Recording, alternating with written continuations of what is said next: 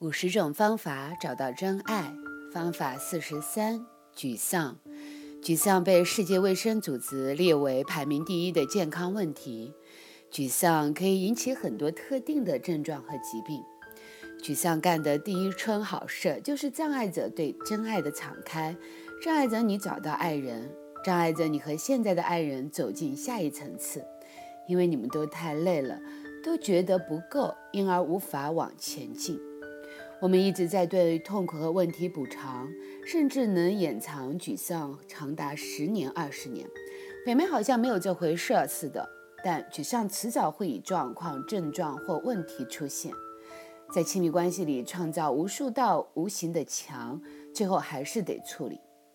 沮丧来自于人事的失落和我们还没有康复的复原的状况。沮丧可能是失去一个真爱梦想的结果，这个梦想片片碎裂，我们永远无法重拾我们的能量、希望和重新再来的意愿。有时我们想弥补这个沮丧，我们努力工作、忙碌、殚精竭虑、强颜欢笑，私底下却是一滩沮丧的烂泥。由于我们还没有从长久的失落康复出来。沮丧会以一种紧抓住某一个失去的人或梦想来呈现，因此，我们获得一段新的关系或走进关系的下一层的能力就被这个执着给填补了。沮丧只容许我们拥有无效或无益的关系，如果他还肯允许我们有任何的关系的话。沮丧一旦浮现表面，可能会导致药物或酒精的依赖。或者我们在各个方面都很贪心，因为我们想要填补破碎梦想遗留下来的空缺。过往的失落阻挡着我们和伴侣往前进，因为当我们开始向伴侣靠近，糟糕的负面情绪或无精打采可能会开始浮现。这些情绪可能包括痛苦、失落感和绝望。与其去面对这些情绪，我们却对伴侣退缩，我们往往不选择穿越这些痛苦的情绪，以经营我们和伴侣新一层次的连接。我们常选择的却是退缩。要治疗沮丧，我们可以观想，观想回到梦碎或心碎的地方，感觉我们内在的小孩在沮丧初始的时候的感觉。长久的沮丧，也许是我们童年事情残留的事物，可能是疾病、失去亲人、分裂的家庭、父母离异，因为黏年而对我们的父母之一感到沮丧，或者遗传来自父母系一方的沮丧。我们隐藏了多年的沮丧，还有其他的副作用。有时痛苦经验太强烈，以致我们内在的小孩死去或昏迷；有时伤痛痛到我们不止失去那一层的自己，也连带失去了其他的自己；有时我们内在的小孩受伤了而变得情绪失调，或者是从那个年纪开始有了情绪障碍。当这样的情况发生，头脑创造了其他的自己来运作。倘若我们能观想回到当时的情景，找到那个自己内在那些受伤的小孩，爱他们，直到他们又再度的开始成长，他们会长大到我们现在目前的年龄，然后重新整合融回，融入我们自己，再度的连接上我们的心灵和心中曾经被切断的线。重点是要运用直觉去找我们的这些部分。假如我们找到那些失去的自己，我们可以吹入生命的气息，使之再度的苏醒过来。这有着终结冲突和沮丧的功效，带来新层次的信心、成功和轻易，转化负面情绪为趋近快乐的意愿。重拾这些碎片，能够让我们重新振作，赋予生命一个崭新的外观。找到沮丧之后，有很多方法可以治疗。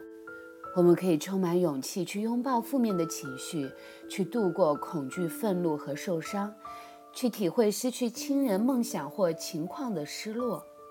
我们需要去感觉所有的感觉，直到这些感觉都消失，然后去感觉超越对下一步的恐惧，去感觉在继续移动之前因沮丧带来的对放弃控制的恐惧。当我们去经验这些所有的感觉，而不是躲藏、疏离这些感觉，每个感觉都会渐渐地消融、溶解、消失。有时体验这些感觉直到消失，很令人疲累。我们也会被这些出现的旧情绪给弄得虚弱无力。但是，假如我们刻意积极的去感觉，尽可能从中认识这些感觉，我们可以感觉到每一份心情，进而逐渐的重获我们的能量和动力。假如我们加速燃烧我们的情绪，我们慢慢的能学会不害怕我们的感觉，笼罩我们生命无数疲惫无力的乌云也会消散。在经验这些痛苦的感觉的时候，我们就重新与我们的心连接，赢回了那些我们丢弃拒绝的自己，找到了当初埋藏在沮丧底下的新礼物。完成这个过程，就是找到了生命的着力点、生命的契机和盎然春意。在亲密关系里，我们可以和伴侣携手共度这所有的痛苦。但简单的，只要观想自己在情绪上走过每个痛苦的感觉。当我们是伴侣，比旧伤痛更重要。我们最后会走过害怕潜藏感觉造成的分离，而与伴侣结合。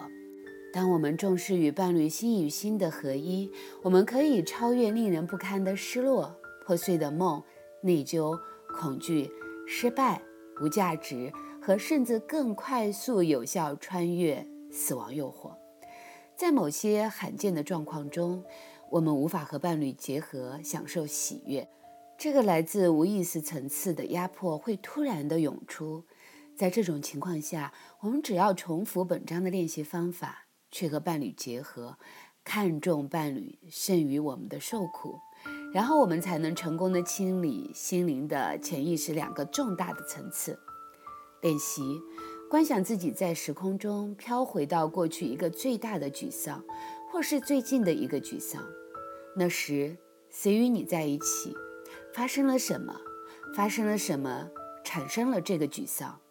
你可以用之前提到过的方法，重整受伤的自己，燃烧情绪，或与伴侣结合来治疗这个沮丧。选择你直觉觉得对的方法。想想那个情况中的每一个人，特别是他们的什么行为引发了那份沮丧，明白那时他们的感觉一样的沮丧，或者他一样的感觉到造成那个沮丧的情绪，明白是同样的失落和沮丧造成他们那样的行为，要不然他们不会以如此的行为造成你的失落感。事实是，最后你顶替了他们的沮丧。也让这沮丧成为你生命的一部分，但是在这个沮丧底下，存在着你带来帮助他们治疗沮丧的礼物。观想自己回到那个时空，观想就在事件发生前，在内在分享给他们治疗沮丧的礼物。问自己以下的问题：假如我知道的话，那个礼物是什么？什么可以帮助他们治疗自己？观想自己敞开心灵，给出那份礼物。记得，除了找到并给出礼物之外，你可以接收、传送他们的沮丧。你可以为他们自己和所有参与者治疗这个沮丧模式。除非治疗即刻发生，失落会继续滋长。这份礼物是穿越最深内疚和沮丧模式最佳方法之一。你带来这份礼物，帮助某人度过这个状况，拯救他陷于这份沮丧中。观想自己在情绪上给出所有参与者这份礼物，脑对脑，心对心，灵对灵。在你分享这份礼物时，他们的行为有什么不同呢？注意到，在需要帮助，特别是呼求的是你的帮助前，他们行为是如何的。你可以帮助他们分享这份礼物，从你所采取的模式中解脱他们和你自己。借由治疗这个模式，你将具备这份天赋礼物，你将可以分享帮助人们度过问题和沮丧。有时，沮丧的某些部分会清除，某些部分会存留，这代表有另外一份礼物或另一层次同样的礼物可以分享。或是另一个事件可以被治疗。当你分享这些礼物，治疗了这些沮丧，一层一层的，你爱的人或呼求你帮助的人就自由了，然后你也就解脱了。一旦完成到这里，你可以得到这个穿越带来的新生和春天。亲爱的，来闭上你的眼睛，用你的直觉，让你从实况当中飘过，飘到那个曾经你觉得哇。好深好深，好强烈好强烈的一个沮丧，当然也可以是最近的一个沮丧。去把当时你跟谁在一起，发生什么，什么让你那么的沮丧，一一的回想。你可以去拥抱内在的那个受伤的自己，或者你就是可以感觉那所有的情绪，和情绪待在一起。或者就是你选择穿越这些情绪，走过这些心灵的壁垒、堡垒，或者是墙，去跟你的伴侣或者未来的伴侣结合，去拥抱他，好好的去做这个练习，一次又一次。如果在你的生命里有很多的沮丧的话，去面对，去燃烧，去。直觉找到，在这个底下属于你的，可以解救自己、解救所有的当事参与的每个人的那份天赋礼物，好吗？